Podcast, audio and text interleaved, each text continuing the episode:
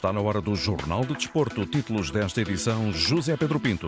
A voz da experiência para o rescaldo que falta do Benfica Sporting. Já a seguir escutamos Manuel Cajuda. Do derby vem ainda a grave acusação de Roger Schmidt a um jornalista. Futebol Clube do Porto hoje com quinta Assembleia Geral no Dragão. Vilas Boas confirma presença e apela ao voto. Felipe Martins deixa Casa Pia. Daniel Ramos por um fio no Aroca. Seleção arranca a operação Liechtenstein-Islândia com três baixas. Palmeiras líder do Brasileirão depois do empate entre Botafogo e Bragantino, ainda o voleibol, o basquetebol e as eleições para a Confederação do Desporto de Portugal. Jornal do Desporto, edição José Pedro Pinto.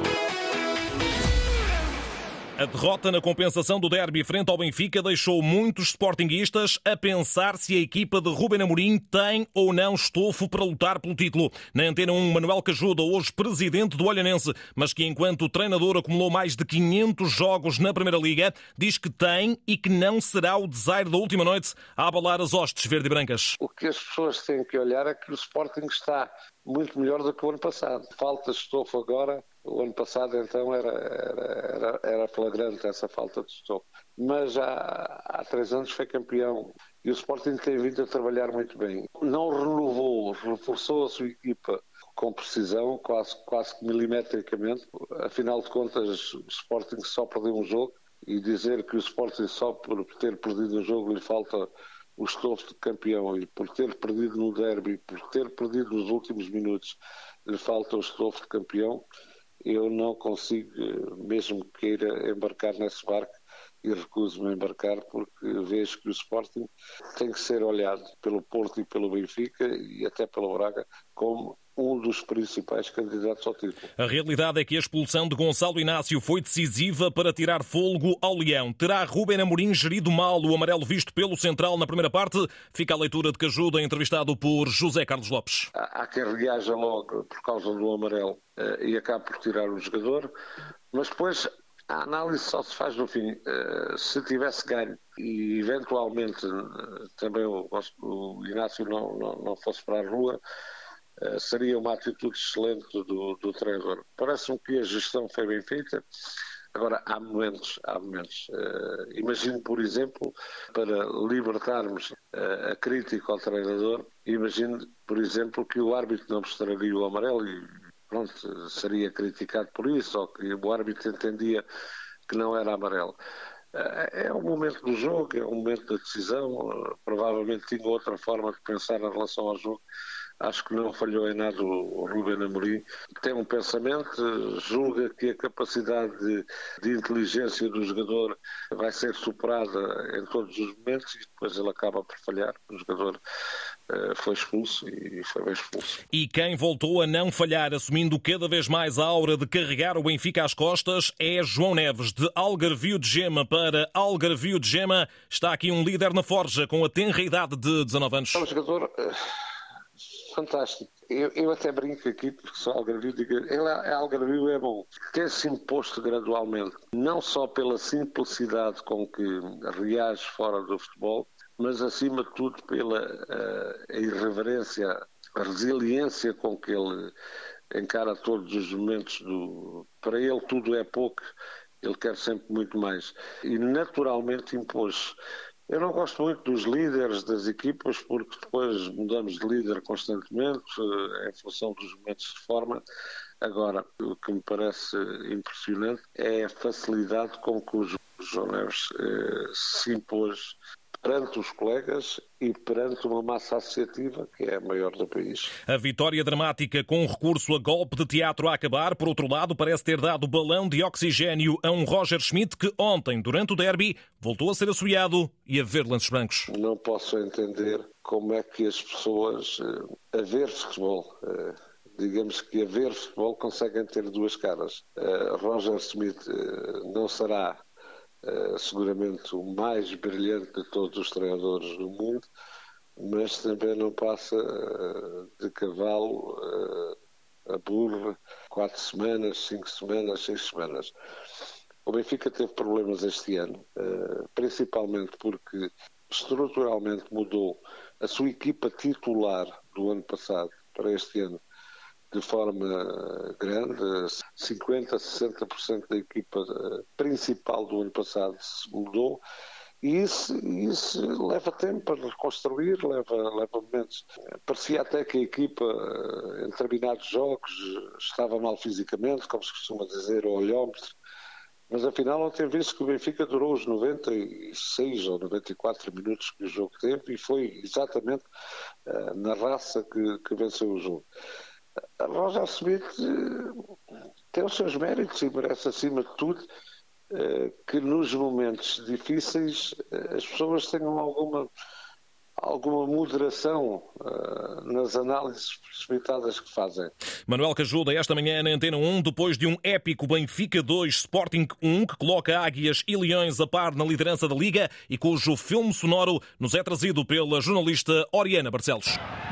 Oito e meia da noite, ambiente animado no Estádio da Luz. Bola a rolar! Começa o derby! Bola no chão, jogo intenso logo nos primeiros momentos. Aos 12 minutos de jogo, remate de Rafa em cheio na quina da baliza.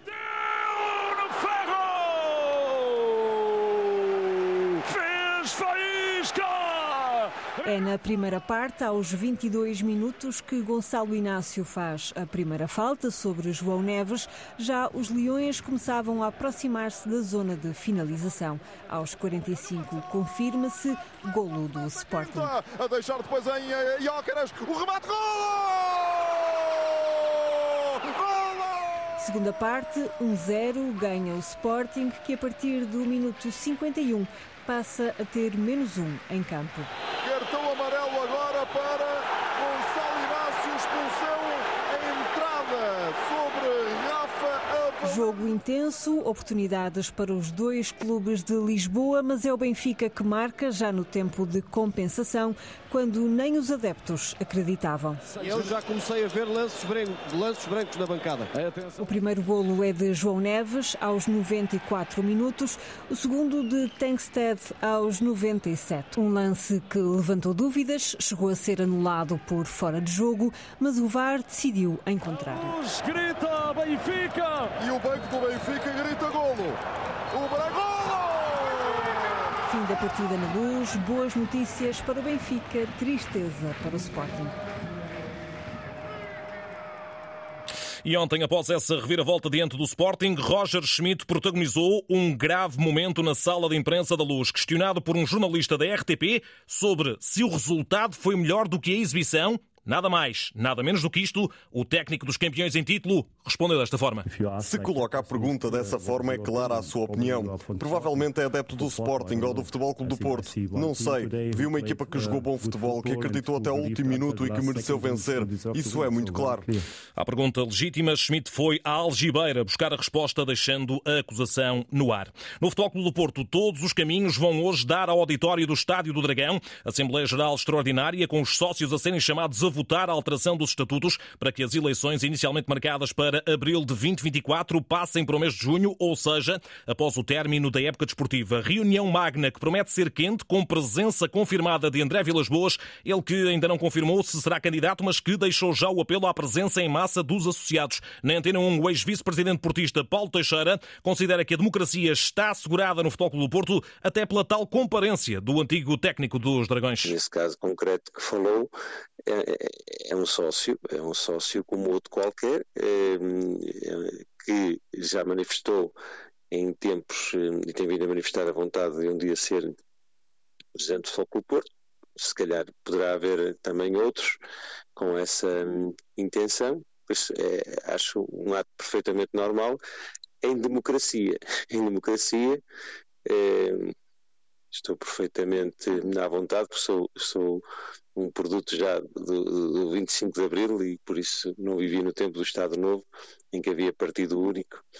Eh, ou pelo menos não podia votar nessa altura, já, já tinha nascido, mas não podia votar. Escutado por David Carvalho, Paulo Teixeira, ex-dirigente de Pinto da Costa no Futebol Clube do Porto, não encara as divergências internas no clube como algo de negativo, bem pelo contrário. Não é a primeira vez, não será a última com certeza, que poderá haver eh, eh, divergências, mas que eu considero divergências salutares, porque eh, é bom também, e eu já fui também responsável responsável eh, autárquico, nós termos eh, e sabermos que existem eh, outras pessoas, porque no dia em que não, não, não houver entre aspas, oposição em nenhuma instituição, eh, algo vai mal, porque, e por isso eu não considero eh, opiniões divergentes que possa haver eh, em determinada instituição eh, como, como, algo de separação entre as, as, as, eh, as pessoas que fazem parte dessa identidade,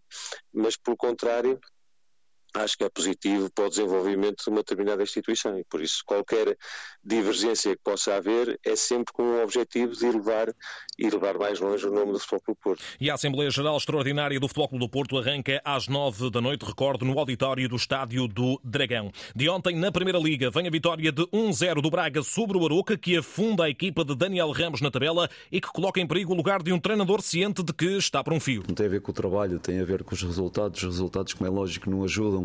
A gente pode jogar muito bem, jogo atrás jogo e o resultado um jogo, dois jogos, três jogos, sete jogos não ajudam, é complicado gerir isso, porque olha-se muito para o resultado e olha-se pouco para a exibição. O resultado é quem manda no futebol. E como é o resultado que manda, estamos sempre sujeitos àquilo que são os resultados. Daniel Ramos na corda bamba pode ser a sexta chicotada psicológica da Liga, seguindo-se à já oficial saída de Felipe Martins do comando técnico do Casa Pia. O treinador que conduziu os gansos é uma época notável de regresso à Primeira Liga em 22-23. Chegou a acordo para a saída após seis jogos sem vencer, que deixam o Casa Pia no 15º lugar da tabela. Isto após uma jornada 11 da Primeira Liga que viu o Farense vencer o Boa Vista no Bessa por 3-1 e o Rio Ave empatar em Barcelona Barcelos diante do Gil Vicente, com os vilacondenses a apresentar queixas da arbitragem de Miguel Nogueira com Rui Costa no VAR. No final, ao lado do treinador Luís Freire, surgiu na sala de imprensa a presidente do Rio Ave, Alexandrina Cruz. Não podemos vir para um jogo e ser altamente penalizados e hoje fomos verdadeiramente penalizados. Eh, há dois lances claros de grande penalidade e por isso, se dentro das quatro linhas a equipa de arbitragem não foi competente para fazer a marcação destas duas grandes penalidades, o VAR tinha que atuar e marcar. Ainda na atualidade da arbitragem, nasceu torto e pelo andar da carruagem pode não se endireitar o projeto do controverso novo organismo externo para a gestão da arbitragem. Sucedem-se as reações adversas ao anúncio da Federação quanto ao já criado grupo de trabalho para preparar o caminho rumo a essa entidade independente. Depois de a Liga Portugal e diversos agentes terem assumido o divórcio face à proposta do Conselho de Arbitragem, surge a reação das associações distritais a pedir voz ativa, coisa que ainda não aconteceu aconteceu, acusa o plenário destas associações em comunicado enviado às redações, até porque é neste contexto que começa, por exemplo, o recrutamento de árbitros. Organismo externo para a gestão da arbitragem, uma nova bronca no setor. Agora as seleções são já três as baixas para Roberto Martínez, tendo em vista a dupla operação de apuramento para o Euro 2024. Depois de Nelson Semedo rendido por Rafael Guerreiro e Pep sem substituto, Rafael Leão também dispensado pelo selecionador devido à lesão e igualmente sem alternativa anunciada. A equipa das esquinas concentra-se hoje na cidade do futebol, treina às 6 da tarde. Quinta-feira joga em Vaduz frente ao Liechtenstein e domingo em Alvalade recebe a Islândia já com a qualificação garantida para o europeu. Quanto aos sub-21 também se concentram hoje, mas em Lagos, para preparar o jogo de apuramento para o Euro 2025 frente à Grécia, marcado para domingo em solo helénico. Rafael Fernandes, defesa do Aroca, lesionado, foi já rendido por Gabriel Barás do Futebol Clube do Porto, o central que se estreia nas esperanças lusas. Brasileirão, o Palmeiras de Abel Ferreira já é líder isolado depois do empate empata duas bolas entre o Botafogo e o Bragantino de Pedro Caixinha. Duas equipas que ainda assim têm menos um jogo do que o Verdão. O Fogão com 60 pontos a 2 do Palmeiras, Bragantino com 59, partilha terceiro lugar com o Grêmio e Pedro Caixinha já fez as contas. Não temos nada a perder. Não, não. Nós temos é tudo a ganhar. Faltam cinco rodadas. Vamos assumir, vamos fazer, uma vez que estamos sobre este desafio, aquilo que falta fazer e aquilo que podemos fazer. Já o Cuiabá de António Oliveira garantiu praticamente a manutenção ao bater o Fortaleza por 2-1 e está inclusivamente bem posicionado na qualificação para a Taça Sul-Americana. A campanha que eles estão a fazer orgulha-me imenso. Eles são os grandes um, obreiros e os grandes heróis desta campanha. Ficarei sempre enormemente grato àquilo que eles fizeram durante esta temporada e eles fazem de mim sentir-me treinador. Com nova derrota saiu o Goiás na visita ao Atlético Mineiro por 2-1. A equipa de Armando Evangelista está em zona de descida a três pontos da zona segura da tabela. É um momento delicado, como é óbvio, mas neste momento é importante olhar para a matemática e ver que a matemática ainda nos eh, permite estar eh, na luta, ainda nos permite olhar para estas jornadas que faltam com otimismo e acreditar que é possível. E o Brasileirão, contudo, ainda por decidir. Em Inglaterra, vai hoje enterrar Sir Bobby Charlton, o funeral da antiga glória do Manchester United e da seleção inglesa, campeão do mundo em 1966, terá lugar na Catedral de Manchester.